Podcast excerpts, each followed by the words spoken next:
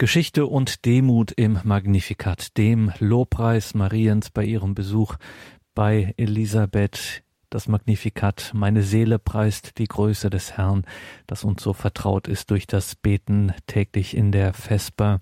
Heute werden Sie Augen und Ohren machen, das verspreche ich Ihnen, wenn Sie diesen Vortrag von Professor Marius Reiser hören, den er bei der Theologischen Sommerakademie 2017 in Augsburg gehalten hat. Herzlich willkommen und grüß Gott zu dieser Credo-Sendung, sagt Gregor Dornis. Das ist kein leeres versprechen, wenn ich sage, Sie werden Augen und Ohren machen heute bei diesem Vortrag Geschichte und Demut im Magnificat. So harmlos sich das auf den ersten Blick anhört, so spektakulär ist doch das, was Professor Marius Reiser hier vorzutragen wusste. Zum einen zum Thema Geschichte.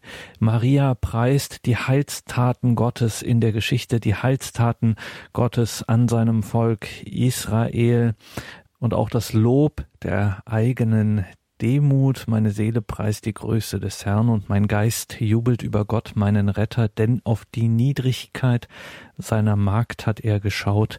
Auch darin steckt ein unglaublicher Reichtum, ein Schatz an Bedeutung, der einen, wenn man diese exegetischen Betrachtungen von Marius Reiser hört, das Magnificat in der Vesper, meine Seele preist die Größe des Herrn, ganz neu, ganz anders, ganz vertieft beten lässt. Lassen Sie sich das nicht entgehen. Marius Reiser gehört zu den außergewöhnlichsten und profiliertesten Theologen, die wir derzeit im deutschsprachigen Raum haben. Er ist Schüler von Gerhard Lofink, der auch unserem Radio ja eng verbunden ist. Marius Reiser war wissenschaftlicher Assistent bei Gerhard Lofink. Dann nahm er 1991, nahm Marius Reiser einen Ruf auf die Professur für Neues Testament an der Uni Mainz an und er sorgte bundesweit für Schlagzeilen, als er Ende 2008 ankündigte, seine Professur niederzulegen aufgrund des Bologna-Prozesses, also jener umfassenden akademischen Umstellung der Studienprozesse an deutschen Universitäten. Er hat damit tatsächlich ernst gemacht. Er war an dieser Stelle konsequent, gab im April 2009 seine Professur auf und wurde aus dem Beamtenverhältnis entlassen. Das ist auch bislang einmalig gewesen gewesen im Rahmen des Bologna-Prozesses an der deutschen Universitätslandschaft, dass jemand tatsächlich in dieser Weise so ernst macht, auch mit Konsequenzen für das eigene Leben. Geschichte und Demut im Magnificat. Freuen Sie sich auf diesen Vortrag von Professor Marius Reiser, gehalten bei der Theologischen Sommerakademie 2017 in Augsburg. Geschichte und Demut im Magnifikat der niedrigen Magd. Und ich beginne erstens mit Gotteslob und Geschichte. Das Magnificat ist die längste Äußerung Marias im Neuen Testament. Und es ist als fester Bestandteil der Vesper einer der wichtigsten liturgischen Texte unserer Kirche. Der Gattung nach ist es ein Hymnus und Hymnus heißt ein Gesangstext ganz im poetischen Stil der Psalmen des Alten Testaments gehalten und durchgehend geprägt von biblischen Wendungen. Aber nicht nur die Sprache ist biblisch, auch der Inhalt ist von typisch biblischen Denkweisen des Alten Testaments geprägt, insbesondere von seinem geschichtlichen Denken. So stellt sich dieses Lied ganz in die Tradition Israels und seiner heiligen Schrift und ist dennoch ein Revolutionslied. Das Revolutionslied der demütigen, niedrigen Magd Gottes. Das ist eine meiner Hauptthesen, das werde ich im Folgenden noch ein wenig begründen. Beginnen wir also zur Verdeutlichung dieser Sachverhalte mit einem Psalm aus dem alttestamentlichen Gesangbuch und vergleichen wir ihn anschließend mit dem Magnificat. Besonders geeignet erscheint mir dazu der Psalm 111. Der ist nämlich sehr kurz. Ich übersetze ihn nach dem griechischen Text der Septuaginta. Halleluja! Ich will dich preisen, Herr, aus ganzem Herzen im Rat der Aufrechten in der Versammlung. Groß sind die Werke des Herrn, wenn man sie auf seine Absichten hin erforscht.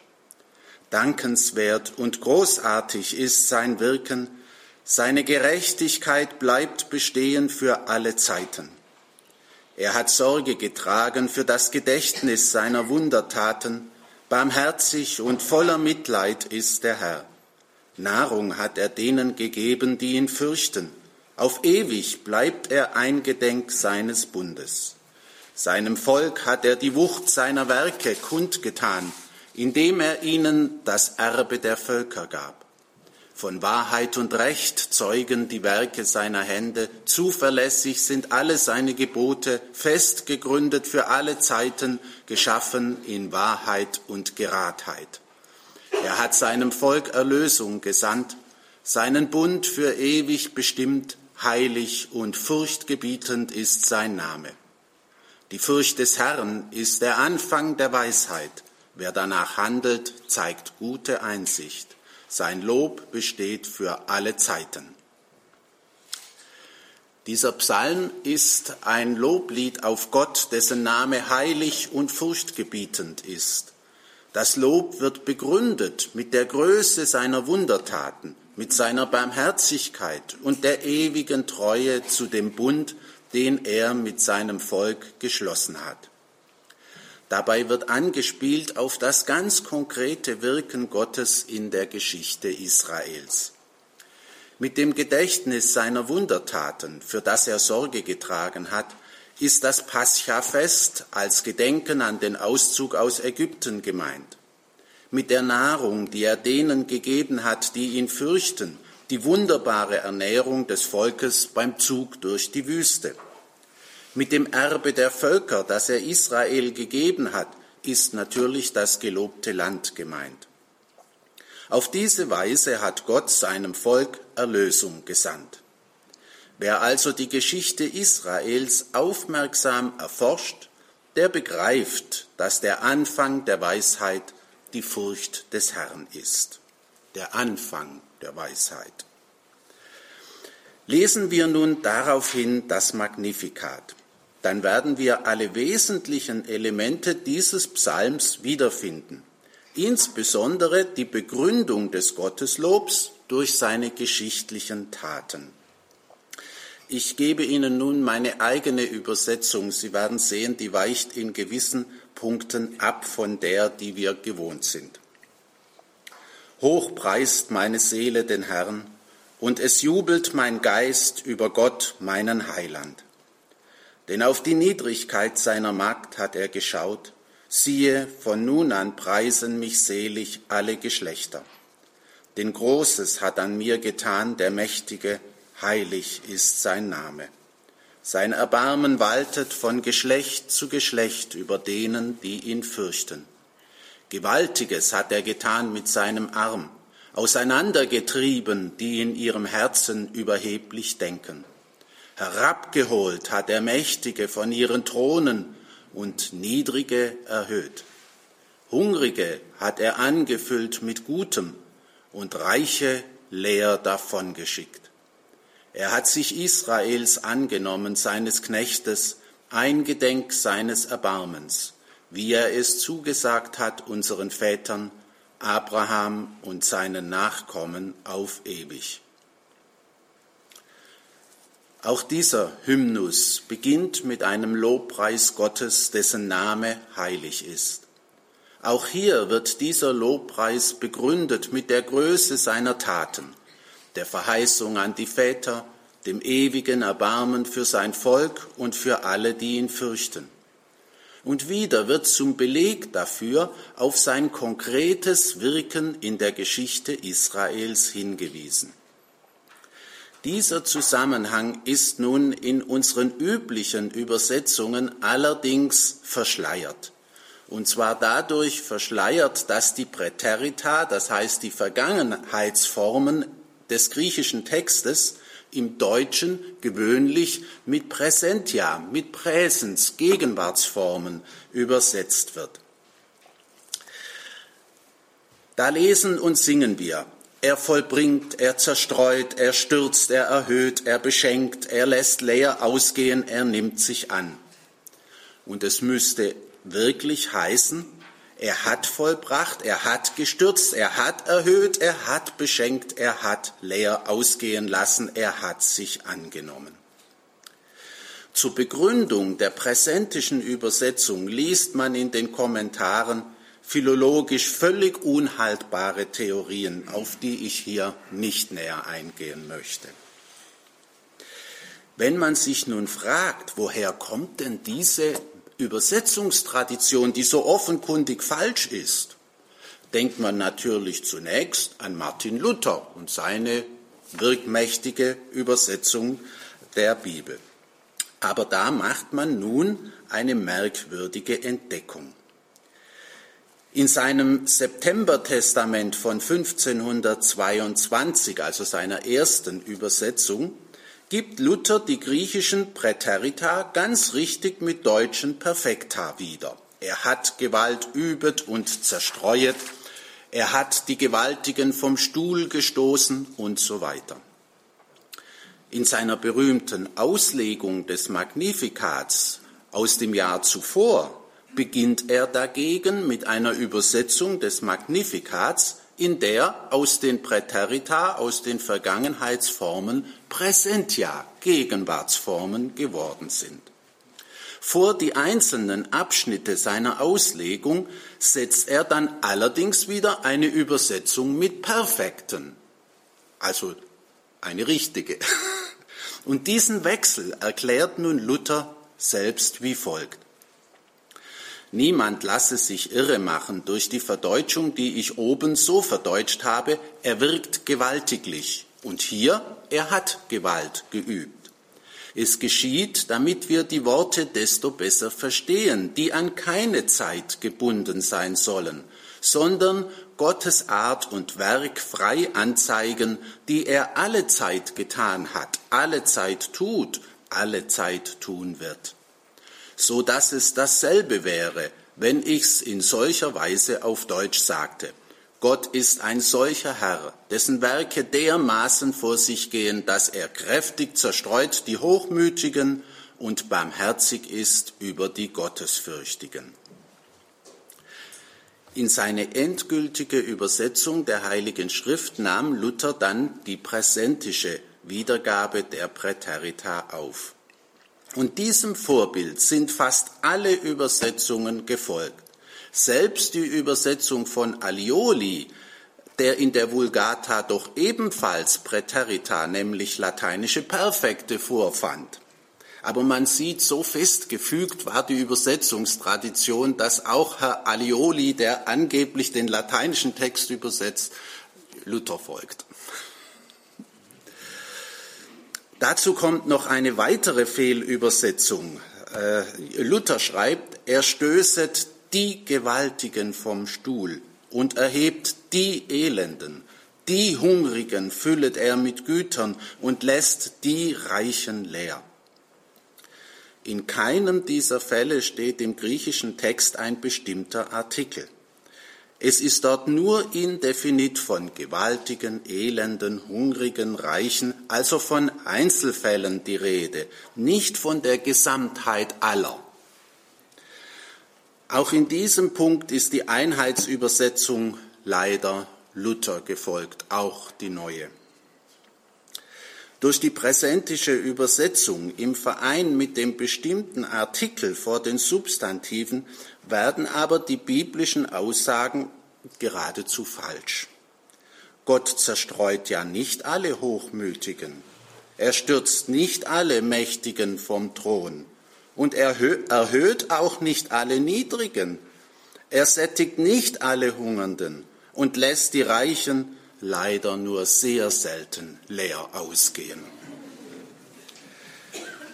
Doch die Geschichte und nicht nur die Geschichte Israels kennt immer wieder Beispiele für solche Vorgänge. Wirklich richtig sind diese Aussagen also nur im Vergangenheitstempus ohne den bestimmten Artikel vor den Substantiven. Die genannten Fälle im Magnificat sind alle sehr allgemein formuliert und nicht so konkret identifizierbar wie im Fall von Psalm 111. Sie sind offensichtlich als typische Handlungen Gottes gemeint, für die man in der Geschichte Israels und in der Geschichte überhaupt leicht Beispiele finden kann. Insofern hat Luther mit den zitierten Worten sicher recht, und in diesem Sinn folgt er nur der alten katholischen Tradition, die uns seit Beda Venerabilis bezeugt ist. Eine Konkretisierung ist am ehesten noch bei dem Auseinandertreiben der Überheblichen mit seinem starken Arm möglich. Da wird wohl jeder Bibelkundige zuerst an den Pharao und sein Heer beim Auszug von Ägypten denken. Aber Griechen konnten auch zum Beispiel an die Siege über die Perser denken, besonders den von Salamis, nicht ganz wenige griechische Schifflein gegen eine Übermacht von persischen Schiffen. Da hat er auch die Kleinen siegen lassen. Beim Herabholen Mächtiger von ihren Thronen und dem Erhöhen Niedriger kann man zum Beispiel an Saul und David denken. Eine vergleichbare Sentenz bietet der weise Jesus Sirach. Der Herr hat Herrscherthrone umgestürzt und Sanftmütige an ihre Stelle gesetzt. Aber dieses göttliche Prinzip kannten auch die Griechen. So schreibt zum Beispiel Xenophon, es scheint so, dass der Gott oftmals seine Freude daran hat, die Kleinen groß zu machen und die Großen klein. Und warum soll man beim Herabholen Mächtiger von ihren Thronen nicht zum Beispiel an Napoleon denken? Und beim Erhöhen Niedriger zum Beispiel an Papst Johannes den 23. Oder an den einfachen Elektriker Lech Wałęsa oder so ähnlich, wie man das ausspricht. Und seine Solidarność-Bewegung die das kommunistische Regime zum Rücktritt zwang. Herabgeholt hat er Mächtige von ihren Thronen und Niedrige erhöht, Hungernde hat er angefüllt mit Gutem und Reiche leer davongeschickt. Diese Antithesen klingen ja eigentlich nicht harmlos, sondern sie hören sich eher nach Revolution an.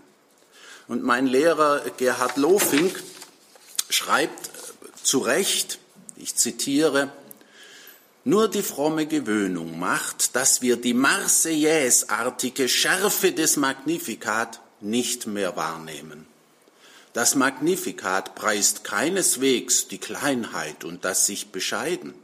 Es preist den Gott Israels, der den Verachteten zu ihrem Recht verhilft und den Aufgeblasenen und Arroganten ihren wahren Platz zuweist.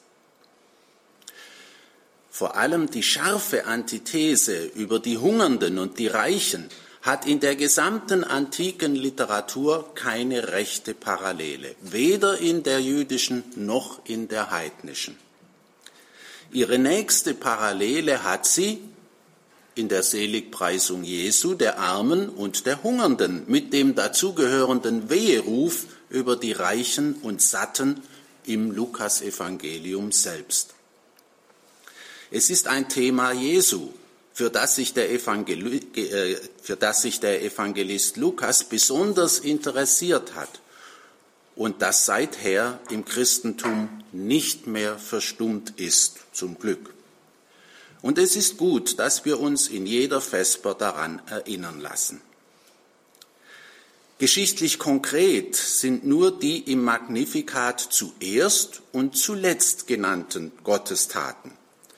Das Große, das Gott an seiner niedrigen Magd getan hat und die Erwählung Israels, die mit der Berufung Abrahams beginnt. Maria beginnt zwar, wie natürlich, mit dem, was ihr selbst geschehen ist und erwähnt erst am Ende ihres Liedes den Namen, mit dem die Verheißung Gottes an Israel ja seinen Anfang nimmt. Sie dreht also den realen Verlauf der Geschichte um aber das kann man als eine Art Hysteron Proteron betrachten. So nennt man äh, im Griechischen eine rhetorische Figur, in der man das zeitlich spätere zuerst nennt. Ist gelegentlich von der Wirkung her äh, sehr sinnvoll. Der innere Zusammenhang dieser beiden Ereignisse ist nun nicht explizit gemacht im Magnifikat. Doch die Entsprechung von Gottes Blick auf seine niedrige Magd und der Annahme seines Knechtes Israel sagt ja genug. Was mit Abraham begonnen hat, das vollendet sich in Maria und ihrem Kind. Gottes Handeln an Israel und Gottes Handeln an Maria sind fest miteinander verknüpft. Damit ist die Heilsgeschichte an ihr Ziel gelangt. Seither ist Christus die Hauptperson der Geschichte, jedenfalls aus christlicher Sicht, was immer die anderen sagen mögen.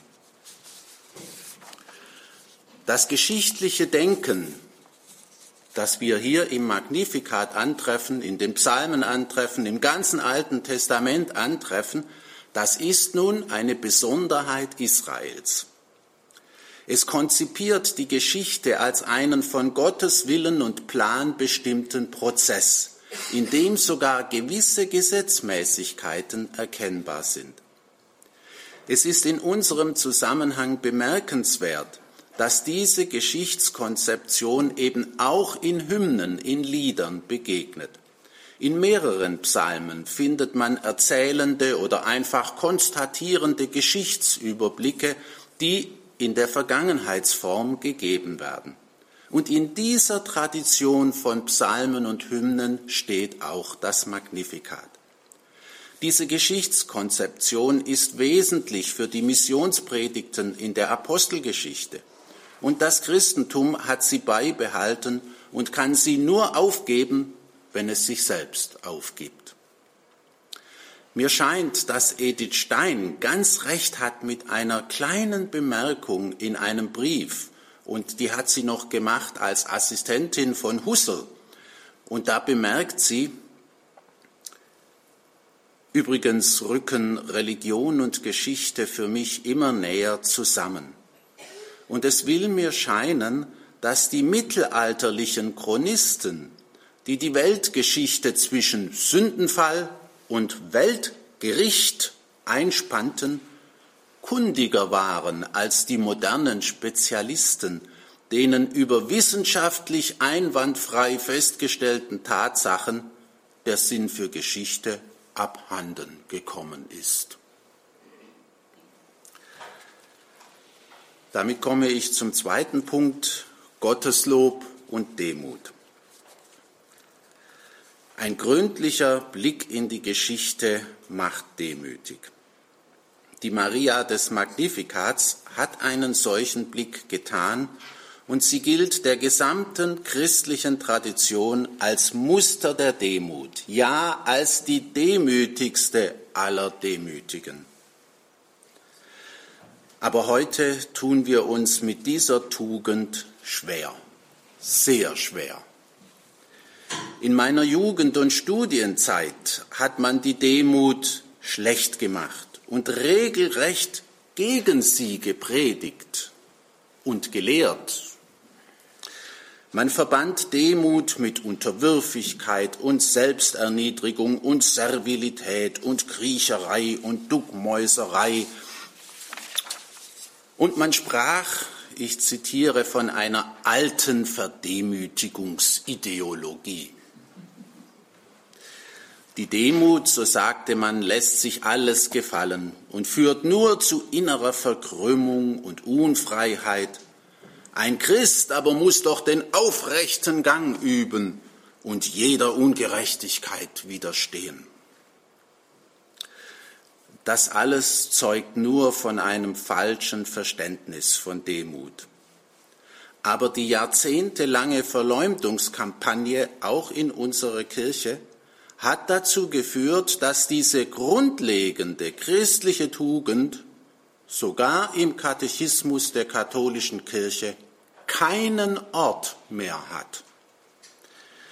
Es heißt nur, ein, ein, ein, einen einzigen Satz habe ich im katholischen äh, Katechismus dazu gefunden. Im Zusammenhang mit dem Neid liest man dort, Neid entspringt oft dem Stolz. Der Getaufte bemüht sich, in Demut zu leben. Das ist buchstäblich alles, was man in diesem Katechismus der katholischen Kirche zu dieser Thematik erfährt. In dem von der Deutschen Bischofskonferenz herausgegebenen Erwachsenenkatechismus fehlt das Stichwort vollständig. Jedenfalls im Register habe ich nichts gefunden und überall, wo es hätte kommen müssen, kommt nichts. Die weitgehende Abwesenheit dieser Tugend in unserer Kirche, faktisch gesehen, ist überall spürbar. Und sie erklärt nach meiner Auffassung einen großen Teil der Übel, unter denen wir alle leiden. Und deswegen möchte ich mich hier ein wenig mehr damit befassen. Die Tugend der Demut war der gesamten vorchristlichen Welt fremd. Die vorchristliche Welt kannte zwar das Ideal der Schlichtheit, der Zurückhaltung, der Bescheidenheit, aber für das, was wir Demut nennen, hatte sie nicht einmal ein Wort. Das griechische Wort, das in der urchristlichen Tradition die Bedeutung Demut annahm, war tapeinofrosyne. Dieses Wort hätte man im klassischen Griechischen übersetzt mit gemeine, niedrige Gesinnung, wie sie für Sklaven und Ganoven als besonders typisch galt. Denn das Wort Tapainos, das bedeutet in Bezug auf die Gesinnung oder die Ethik niedrig gemein. In Bezug auf Sachen, nicht zum Beispiel eine Hütte, die ist klein, armselig, heruntergekommen, unansehnlich. Nicht dann ist es eine Tapainos. Dieses Wort wird also fast immer im negativen, abschätzigen Sinn gebraucht. Nur in einer Reihe von späten Schriften des Alten Testaments, im Frühjudentum und bei den Rabbinen findet man einen positiven Begriff von Niedrigkeit im Gegensatz zu Hochmut und Überheblichkeit. Im Übrigen aber basiert das gesamte vorchristliche Ethos auf Ehrgeiz und Streben nach gesellschaftlichem Ansehen. Dafür waren normalerweise ein großer Reichtum und viel Besitz nötig. Man will geehrt sein und gefeiert sein und nach Möglichkeit Ruhm erlangen, der über den Tod hinaus bleibt. Selbst der Ruhm eines Verbrechers erschien manchem noch besser, als ganz vergessen zu werden. Diese Dinge kehren alle wieder in unsere Gesellschaft. Kein Wunder. Deswegen war der Kern des vorchristlichen Ethos die Tugend des Stolzes. Hochmut galt als positive Haltung, solange er in einem gewissen Rahmen blieb und nicht zu Überheblichkeit und Hybris wurde. Aber Hochgesinntheit gepaart mit Zurückhaltung und Schlichtheit, das haben die Griechen genauso geschätzt wie die Römer und genauso auch die Juden. Ein armer, bescheidener Philosoph wie Sokrates dagegen, der lieber Unrecht leiden als Unrecht tun wollte und dem es nur um geistige Reichtümer ging, ein solcher Mann war in der Antike eine ganz große Ausnahmegestalt und Sokrates war noch nicht demütig. In dieser Hinsicht, wie in so mancher anderer, bedeutet das Auftreten und das Evangelium Jesu eine Revolution. Jesus war der größte Revolution der Welt, äh, Revolutionär der Weltgeschichte.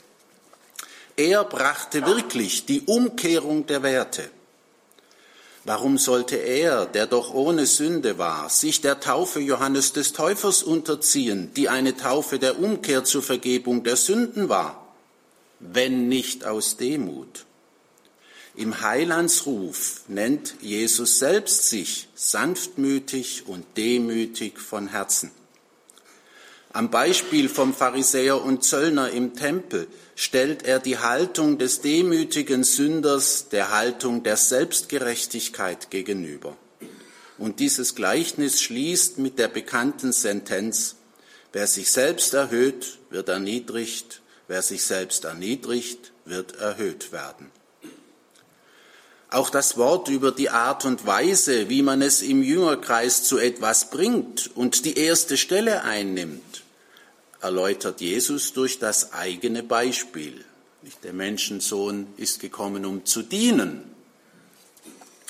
Und er erklärt ausdrücklich, dass es im Jüngerkreis nicht so zugeht, wie es üblicherweise in Staat und Gesellschaft zugeht. Und dabei sagt er zumindest nach dem Markus-Evangelium nicht etwa, so soll es in meiner Kirche nicht sein, sondern er sagt hart und kompromisslos, so ist es bei euch nicht. Sollte es hier doch so sein, dann ist es eben nicht seine Kirche. Solche Gedanken erinnern doch sehr an die auseinandergetriebenen Hochmütigen und die Erhöhung der Niedrigen im Magnifikat.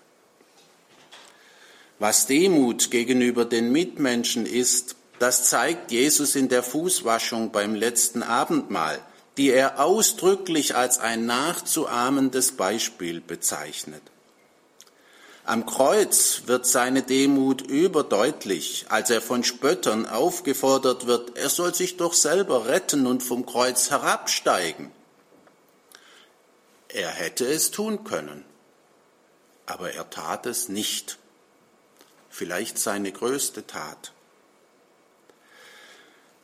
Bei seiner Wiederkunft am jüngsten Tag wird der Herr nach einem Wort, das wieder im Lukasevangelium steht, seine Bediensteten, die ihn treu und beharrlich erwartet haben, zu Tisch bitten und persönlich bedienen. Auch für Paulus ist Christus das große Vorbild der Demut. Die Philipper fordert er auf, tut nichts aus Eigennutz oder um eitler Ehre willen, sondern in Demut achte einer den anderen höher als sich selbst.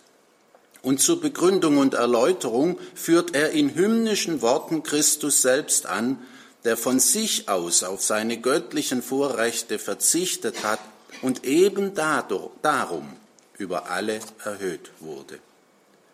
Und diese Haltung empfiehlt Paulus auch den Römern. Seid eines Sinnes untereinander, strebt nicht nach den hohen Dingen, sondern lasst euch von den Niedrigen einnehmen haltet euch nicht selbst für klug und weise.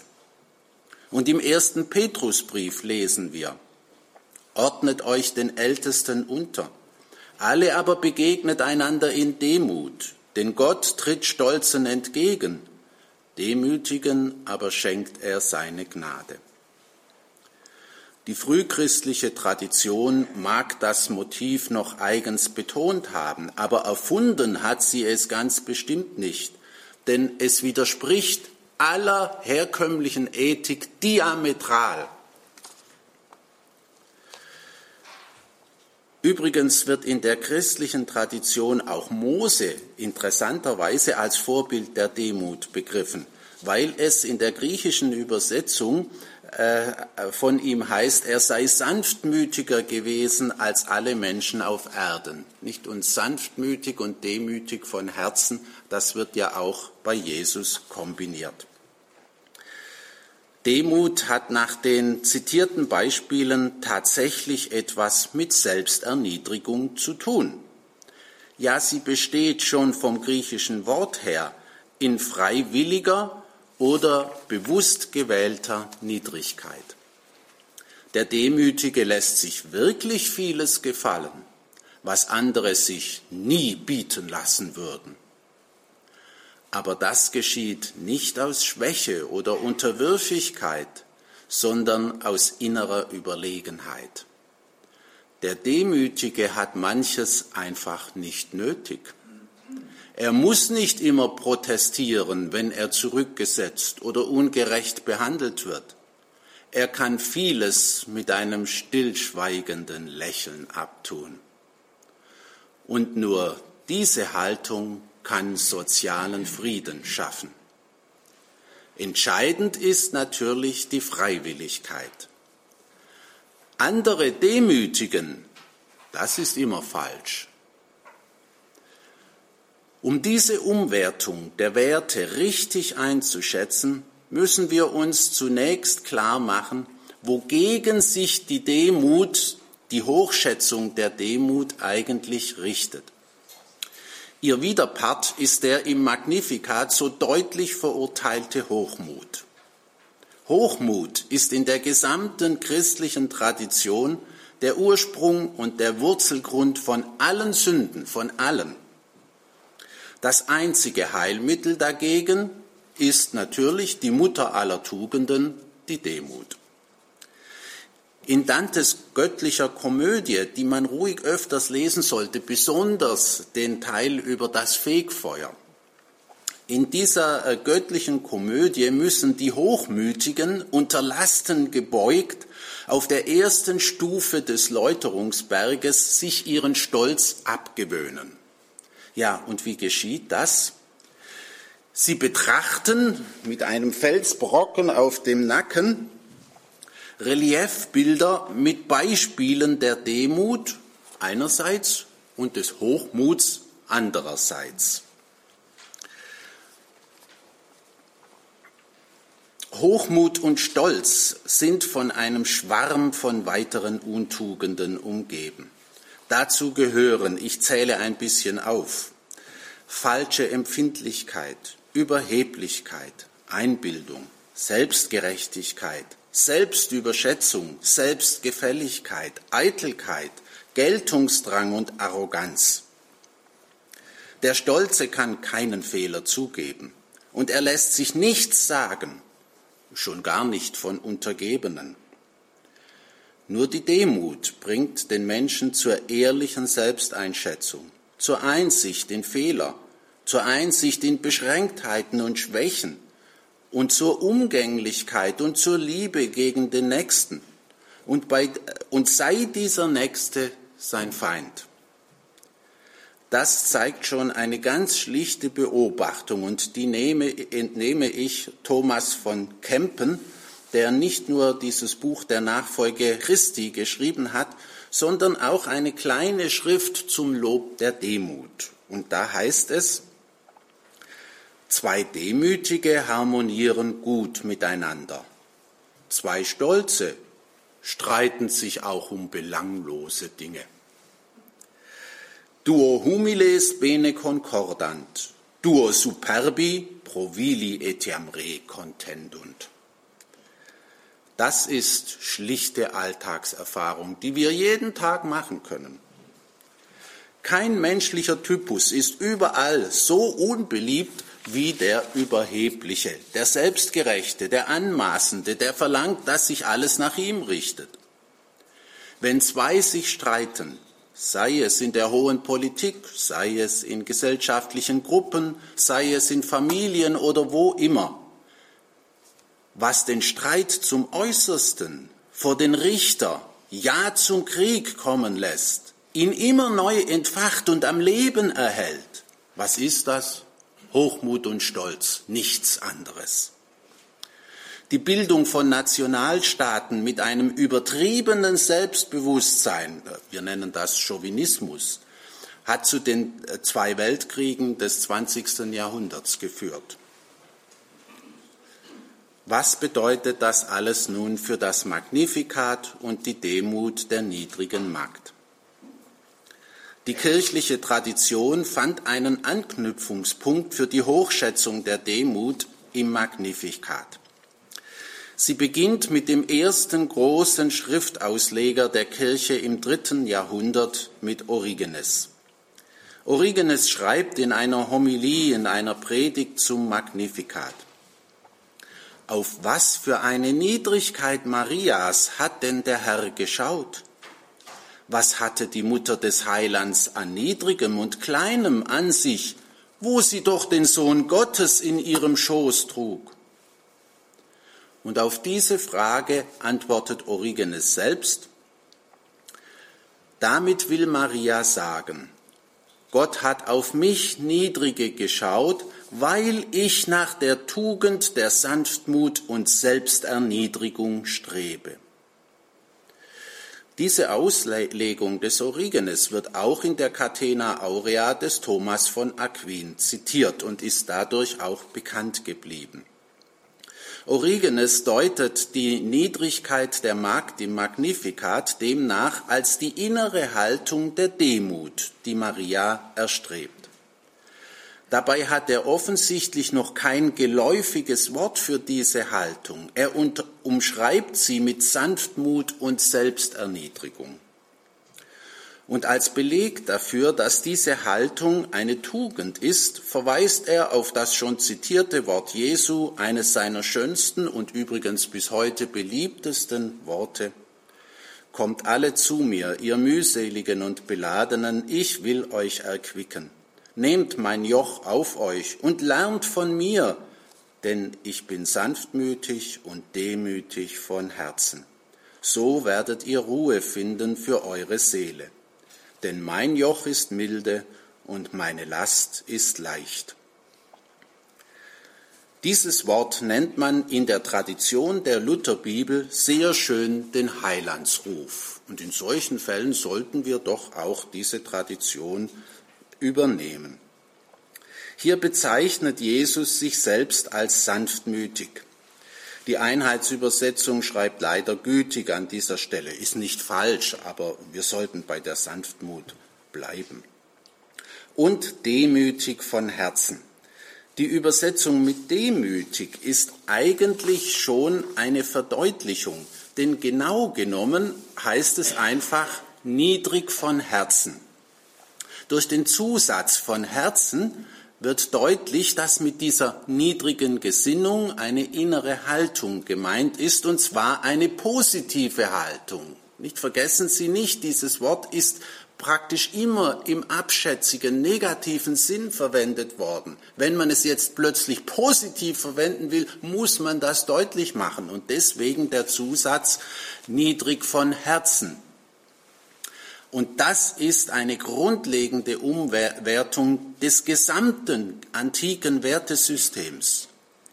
Um sie begrifflich auszudrücken, musste der griechische äh, Begriff des niedrigen, gemeinen umgepolt und positiv als das verstanden werden, wofür wir jetzt das schöne deutsche Wort Demut haben. Maria zeigte ihre Demut schon in ihrer Antwort auf die Botschaft des Engels. Siehe, ich bin die Magd, wörtlich die Sklavin des Herrn. Mir geschehe nach deinem Wort. In dieser Antwort äußert sich nach dem äh, Kirchenvater Ambrosius die Demut Marias und er meint, sie, die den Sanftmütigen und Demütigen gebären sollte, musste auch selbst Demut zeigen. Er bezieht sich also wie Origenes auf die Selbstaussage Jesu im Heilandsruf. Und Beda Venerabilis meint, wie durch den Hochmut unserer ersten Mutter der Tod in die Welt eintrat, so wurde durch die Demut Marias dem Leben der Zugang aufs Neue eröffnet. Das war ganz passend. Und deshalb ist es wiederum ganz passend eine Darstellung der Verkündigungsszene, die auf Dantes Läuterungsberg, ich habe das schon erwähnt, die Hochmütigen, was müssen sie betrachten? Als erstes Bild das Bild der Verkündigung des Engels an Maria. Nicht das ist das erste Bild für das große Vorbild der Demut dass Maria im Magnifikat von sich als demütiger Magd spricht, das blieb ungebrochene Tradition der Kirche bis zum Jahr 1516. In diesem Jahr hat Erasmus von Rotterdam seine Ausgabe des Neuen Testaments veröffentlicht, die dann auch die Grundlage für die Übersetzung Luthers wurde. Und er hat eine Anmerkung äh, geschrieben zu unserer Stelle und da weist er darauf hin, dass das Wort Tapeinosis das sozial Schwache meine und nicht eine Tugend der Seele. Darin hat Erasmus zunächst einmal philologisch recht. Und das ist auch der Grund, warum die Übersetzungen seither mit seltenen Ausnahmen bei der Niedrigkeit geblieben sind. Auf diese Beobachtung stützt sich eben auch Martin Luther in seiner berühmten Auslegung des Magnificat, aus der ich ja schon zitiert habe. Seiner Ansicht nach geht es in der Aussage von der Niedrigkeit seiner Magd, die Gott angesehen hat, um den verachteten, niedrigen Stand Marias und nicht um ihre Demut.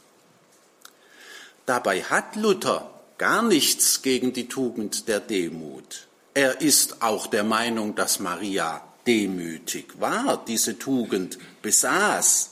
Ja, seiner Ansicht nach war Maria von so großer Demut, dass ihr diese gar nicht bewusst war. Und Luther schreibt, es ist doch unmöglich, dass Maria sich ihrer Demut rühmt. Man kann sich doch nicht brüsten mit seiner Demut. Das ist nun wirklich unmöglich. Dann ist es allerdings auch unmöglich, dass Jesus sich seiner Demut rühmt in dem zitierten Heilandsruf, den Luther in dem Zusammenhang merkwürdigerweise gar nicht erwähnt.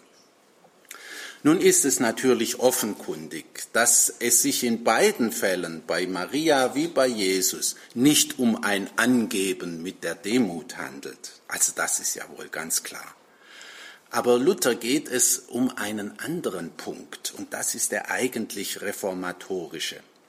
Er möchte nicht, dass der Mensch sich irgendein Gut als selbst erworben einbildet. Er betont immer wieder, das ist sein A und O, jedes Gut und jede Tugend sind ganz und gar ein Geschenk Gottes. Alles Gute, was wir an uns haben, haben wir allein aus Gnade. Nun, das ist ja ganz richtig, das wird wohl niemand hier äh, leugnen wollen. Aber Luther übertreibt die Unfähigkeit des Menschen, in irgendeiner Weise der Gnade Gottes entgegenzukommen. Das halte ich für seinen eigentlichen Fehler, dieses Übertreiben. Der Mensch muss sich doch der Gnade Gottes mindestens öffnen, sonst kann die Gnade Gottes an ihm doch nicht wirken. Wer die Haltung der Demut gar nicht anstrebt, und sie von Gott überhaupt nicht erbittet, ja, der wird sie wohl auch nie erlangen. Nun weiß Luther durchaus, und das schreibt er in dieser Auslegung des Magnificat, er widerspricht sich halt immer ein bisschen, äh, wir müssen verwandelt werden in Gemüt und Sinn. Und wir müssen wie Maria hohe Dinge verachten und fliehen und niedere achten und suchen. Aber das zu bewerkstelligen, müssen wir nach Luthers Ansicht ganz und gar Gott allein überlassen. Das ist, das ist irgendwie alles sehr unrealistisch. Ja, müssen wir dann den Gedanken an die Demut Marias im Magnificat fallen lassen? Da kommt einem doch zumindest ein einfacher Einwand ist es nicht auffällig, dass der Gegentypus zu den Demütigen, die Stolzen und Überheblichen, in diesem Lied mit so scharfen Worten verurteilt wird? Müssen wir das Wort Marias, das sich tatsächlich auf ihre soziale Niedrigkeit bezieht, nicht doch als Äußerung ihrer Demut als Magd des Herrn verstehen? Es meint ihren sozialen Stand, aber dass sie den hier so erwähnt, das kommt aus ihrer inneren Haltung der Demut. Und so haben es viele Exegeten äh, gesehen und wie mir scheint eben mit Recht. Maria selbst spricht zwar von ihrer Niedrigkeit, aber wir, wir sehen eben darin einen Ausdruck ihrer Demut. Nicht? Und deswegen kann man hier und auf diese Weise beides verbinden. Hätte Maria ohne diese Demut denn all das hingenommen, was ihr der eigene Sohn später zugemutet hat? Immer wieder beobachten wir ja eine für uns befremdliche Schroffheit, mit der Jesus sie behandelt. Eine Schroffheit, die sie vor Ostern unmöglich verstehen konnte. Kind, wie konntest du uns das antun? fragt Maria den Zwölfjährigen nach dreitägiger Suche. Und die Antwort Jesu, warum habt ihr mich gesucht? Wusstet ihr denn nicht? Als sie ihn Jahre später zusammen mit seinen Brüdern nach Hause holen will und rufen lässt, da antwortet er, wer ist meine Mutter und wer sind meine Brüder? Das konnte man damals nur als einen Affront gegenüber der eigenen Mutter und der eigenen Familie, das Heiligste, was ein antiker Mensch kannte. Nur so konnte man das auffassen, ein Affront.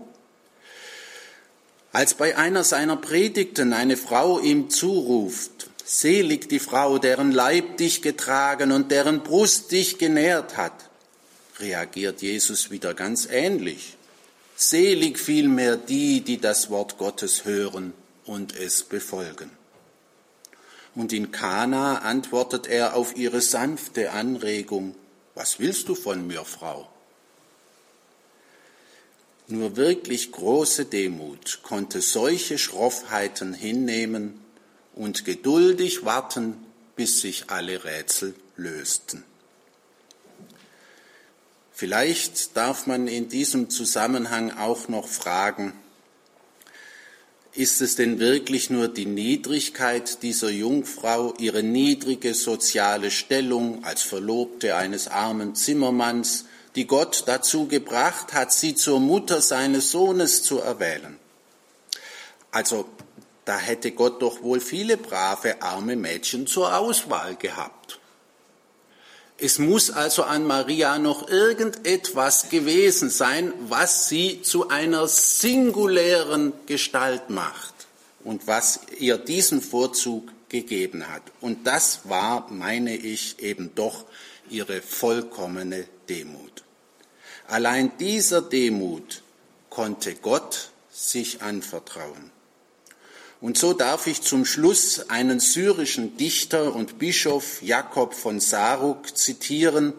Er ist im Jahr 521 nach Christus gestorben. In Furcht und Staunen will ich von Maria reden, zu welch großer Würde diese Tochter der Erde aufgestiegen ist.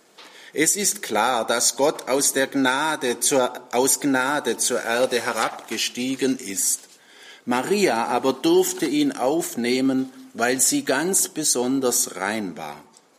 Er sah ihre Demut, ihre Sanftmut und Reinheit an, und er wohnte in ihr. Denn er weilt gern unter den Demütigen. Er sah, dass sie unter allen Menschen die demütigste war, und deshalb wohnte er in ihr. Sie sagt es ja selbst, dass er auf ihre Niedrigkeit geschaut und in ihr gewohnt hat. Weil Gott an ihr Wohlgefallen fand, soll sie gepriesen sein. Die Demut ist der Gipfel der Vollkommenheit. Denn je größer die Nähe ist, aus der ein Mensch Gott schaut, desto mehr kommt er sich gering und klein vor. Durch die Demut haben die Heiligen aller Zeiten Wohlgefallen bei Gott gefunden, denn sie sind die gut befestigte Straße, auf der die Menschen zu Gott gelangen.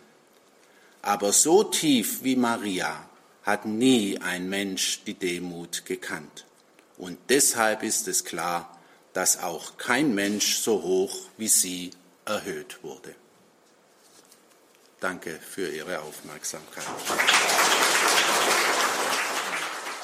Geschichte und Demut im Magnificat. Das war ein Vortrag von Professor Marius Reiser, bis 2009 Professor für Neues Testament an der Uni Mainz. Diesen Vortrag hat Marius Reiser gehalten bei der Theologischen Sommerakademie 2017 in Augsburg. Diesen Mitschnitt haben wir natürlich auch für Sie, liebe Hörerinnen und Hörer, auf einer CD beziehungsweise morgen im Laufe des Tages dann in unserer Mediathek auf horeb.org. Mein Name ist Gregor Dornes. Ich wünsche Ihnen allen einen gesegneten Abend und eine behütete Nacht.